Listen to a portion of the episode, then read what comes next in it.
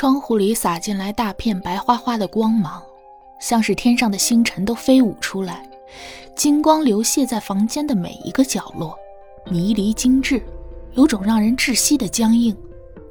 少年抬起头，淡漠的眼神闪过一丝不快，看着眼前微笑的中年男人，他终于艰难地开口，口气却仿佛将这间盛满阳光的屋子一起推向冰冷的深渊。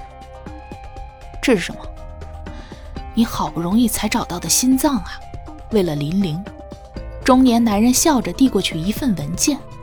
少年没有抬手去接，目光淡淡的扫过。突然觉得头很疼，我出车祸了是吗？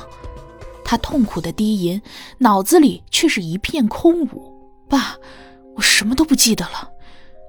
你为了帮林玲找到这颗适合她的心脏，所以才会出车祸。你很爱他。脸上淡漠的表情在一丝一丝瓦解，逐渐被痛苦取代。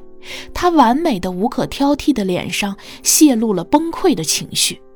他是记得很爱很爱一个人，只是那个人，那个人无论如何都无法在脑海中拼凑一个形象来，哪怕是一丁点儿。瑶儿，爸爸不会骗你，你签了这份文件，玲玲就有救了。你难道想看着他死吗？少年再一次抬头看父亲的脸，在阳光灿烂中看不清表情。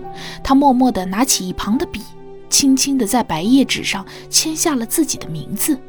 楚瑶，父亲露出满意的笑容，这样才好，不是吗？潘家总要有一个女孩子成为楚瑶的新娘。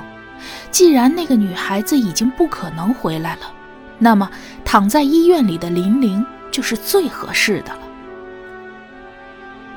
如果一切在没有开始的时候便被狠狠扼杀，那么所有的悲伤和痛苦都会远离我。远离我的十八岁，我是如此渴望一生的幸福，比任何人都渴望，因为我一直都未曾拥有过幸福，哪怕一丁点儿。我拥有的全部都是谎言。